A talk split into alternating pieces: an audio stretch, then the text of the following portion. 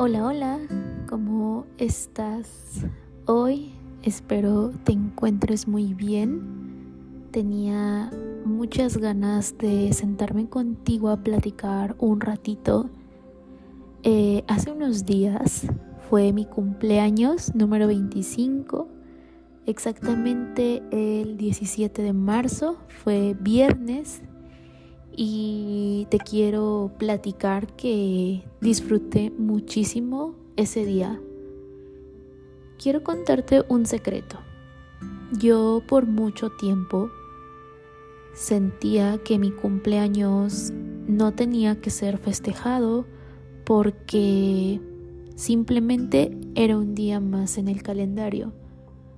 Pero creo que realmente Siempre utilicé ese argumento como forma de protección, como un método de defensa, por si es que la gente de mi alrededor no me festejaba como yo esperaba. Yo fingía que no me importaba si alguien me deseaba un feliz cumpleaños o si alguien me daba un regalo, porque yo me engañaba diciéndome que era un día más y que verdaderamente no merecía tanta importancia. Un día, hace aproximadamente dos, tres años, mi mamá, eh, cuando regresó del trabajo, me platicó que una compañera de ella había cumplido años y que nadie en el trabajo se acordó de que cumplía años y que fue la cumpleañera quien organizó el festejo, quien llevó el pastel, la comida, las bebidas y quien se encargó de reunir a su gente especial para celebrar su día. Mi mamá me compartió que se sintió muy incómoda porque no recordó que era una fecha especial para esa persona y que hasta le pidió disculpas por no haberse acordado y me acuerdo que me hizo énfasis en que le dijo esta expresión de luego te traigo tu regalo. Mi mamá me platicó esta historia con la intención de hacerme saber que a esa compañera de trabajo no le importaba realmente que las personas le celebraran y le festejaran ese día. Ella les compartió que al final quien cumple años es uno mismo y que le parecía ilógico esperar a que otras personas le festejaran y no lo hiciera ella misma. Es por eso que decidió comprar y organizar todo para reunir a la gente que ella quería. El año pasado también cuando estaba en el, en el internado, me acuerdo que la doctora cirujana con la que estábamos pues en la clase eh, dijo que teníamos una reunión importante, que teníamos que bajar todos al auditorio. Era como un grupo de 15 personas aproximadamente. Nos reunió en el auditorio y todos creíamos que iba a suceder algo, ¿no? Jamás voy a olvidar cuando ella llevaba un pastel, colocó una mesa ahí enfrente de todos, puso su pastel, eh, agregó las velitas, llevó refrescos, papas y empezó ella a cantarse las mañanitas delante de nosotros. Y nos compartió que ella tenía muchas ganas de, aunque sea celebrar en su hora de trabajo, con nosotros, su cumpleaños número 30 me parece, 31, no recuerdo muy bien. Y dije, wow, qué ejemplo de persona. Definitivamente yo quisiera hacer algo así. Entonces, este año, aproximadamente 15 días antes, me pregunté, ¿qué voy a hacer por mi cumpleaños número 25? Concentrándome en lo que ahora me es posible. Definitivamente en este momento de mi vida no está en mis posibilidades organizar un viaje, no está en mis posibilidades conocer un nuevo lugar. Yo dije, bueno, ¿qué está a mi alcance en este momento de mi vida? ¿Cómo puedo hacer algo mágico y cómo puedo hacer algo especial para que ese día se celebre como a mí me gusta? Entonces me di a la tarea de pensar en algunas actividades que a mí me hicieran feliz, actividades que no requieren de mucho esfuerzo, que no requieren de muchísimo dinero, que no requieren de muchísima atención, simplemente requieren de una cosa, ganas e intención de pasarla bien, de gozar, de disfrutar, de agradecer. Me organicé un calendario comenzando de lunes a viernes, porque precisamente el viernes 17 era mi cumpleaños. Un calendario de cinco días en el que yo agregué una actividad especial a cada día, una actividad que yo pudiera incluir en mi vida cotidiana y que no tuviera que salirme tanto de la rutina porque definitivamente ahorita no puedo hacerlo. El día 1, lunes, decidí eh, decorarme un pastel. Compré un pastelito chiquito, totalmente blanco me acuerdo que había visto yo muchísimas imágenes en internet de pasteles bellísimos, florales, y yo desde hace mucho tiempo había querido uno y siempre estaba el pretexto de es que va a salir muy caro, es que no sé quién me lo vaya a hacer, es que no voy a encontrar a una buena repostera que me lo haga como yo quisiera, y si sí, me va a salir carísimo. Entonces dije, ¿sabes qué? Déjate de cosas y tú ármate ese pastel que tanto quieres.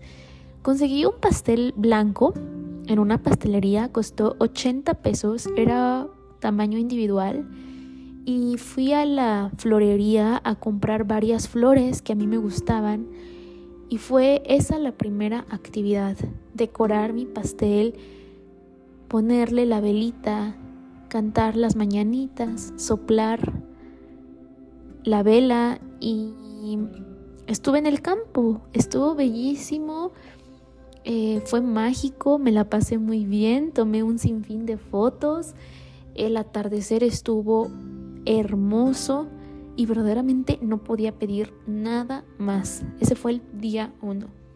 El día dos se organizó un picnic al aire libre, igual en el campo, porque ahorita en donde yo estoy viviendo hay mucho campo, entonces tengo la posibilidad de hacer este tipo de actividades. Em, se vio una película, se comió rico, fueron botanas específicamente seleccionadas porque me gusta este proceso de seleccionar, de pensar, Em, realmente me esmeré mucho para que el lugar y el ambiente se viera estéticamente precioso a la vista y la pasé muy bonito. Hubo algunas complicaciones como el clima, comenzó a llover, pero la vida me regaló un hermoso arco iris que desde hace bastante tiempo tenía ganas de presenciar y lo cierto es que dentro de todas estas actividades yo encontraba una reflexión. Por ejemplo, el martes que hubo varias eventualidades, entendí que por más eh, planeado que tengas algo en tu vida, muchas veces puede cambiar y que es la resistencia al cambio lo que hace que nos frustremos. Entonces yo dije, si va a llover, que se venga la lluvia, no pasa nada, el picnic se puede cancelar y tampoco pasa nada. Con suerte sí se pudo finalizar en el campo, después comenzó a llover muy fuerte, pero vi el arco iris y me sentí inmensamente agradecida. Ese fue como el regalo de ese día. El miércoles yo tenía en mente eh, hacer una sesión de acuarelas y pintar con flores naturales. Oh sorpresa que ese día miércoles amanecí muy decaída, con los ánimos súper bajos, sin ganas de hacer mucho. Lo único que quería era quedarme en casa y dormir y eso fue lo que hice. Escuché al cuerpo y le di lo que necesitaba. Yo soy una persona que no le gusta hacer las cosas en modo automático porque considero que no somos robots para programarnos y cumplir con una tarea en específico porque así tiene que ser. creo que toda la intención y toda la magia se pierde cuando no hay gozo y cuando no hay disfrute en esa actividad. Yo prefiero escucharme y darme lo que necesito si es que estén mis posibilidades. Entonces em, dije, ni modo, no se va a poder hacer actividad el miércoles, pero eso no le quita la belleza a mi festejo, al contrario, voy a poder descansar para tener más energías y continuar. Después el jueves em, yo tenía organizada una tarde de café porque tomar café en una cafetería es de lo que más me encanta hacer en esta vida. Y mi mamá me regaló esa tarde de café, me citó en un lugar en a una hora en específico y me sorprendió con otro pastelito floral, con una cena. Estuvo bellísimo y verdaderamente ver a mi madre ahí me hizo sentir la persona más agradecida del mundo. Eh, no podía pedir nada más. Todos los días te digo que era algo nuevo y esa era la magia, la sorpresa de la vida y su cotidianidad y la hermosura que puedes encontrar en los pequeños detalles. Lo bello que puedes em, encontrar si miras con mayor detenimiento y si te pones a pensar que lo que hoy tienes no siempre va a existir, que la compañía de mamá, de abuelitos, de tu perro no siempre va a estar ahí porque en este mundo lo único que es seguro es que en algún momento nos vamos a ir y eso suena muy triste y suena muy desesperanzador, pero al mismo tiempo te llena de ilusión para gozar mucho el momento, para vivirlo, para disfrutarlo, para saborearlo.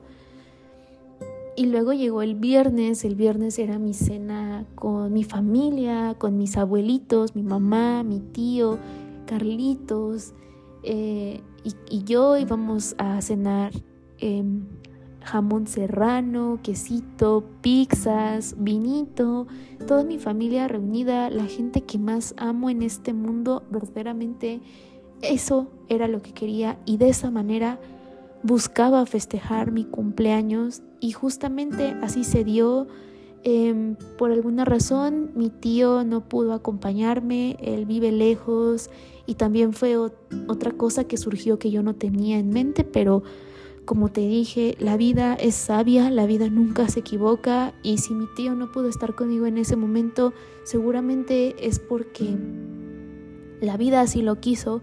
Entonces yo me sentí agradecida porque él a lo lejos me acompañó, él a lo lejos me, deseó lo más bonito y sé que habrá momento para que él y yo estemos festejando, pero estuvo mágico por la noche, me reuní con pues con mi familia, todos estuvimos conviviendo, la pasamos increíble, reímos, escuchamos música, saboreamos comida deliciosa, me dieron regalos bellísimos y no sabes lo la tranquilidad que me dio haberle quitado a esas personas de la mesa la responsabilidad de complacerme, la responsabilidad de ¿y qué vamos a hacer por el cumpleaños de Andrea? ¿Qué le vamos a regalar?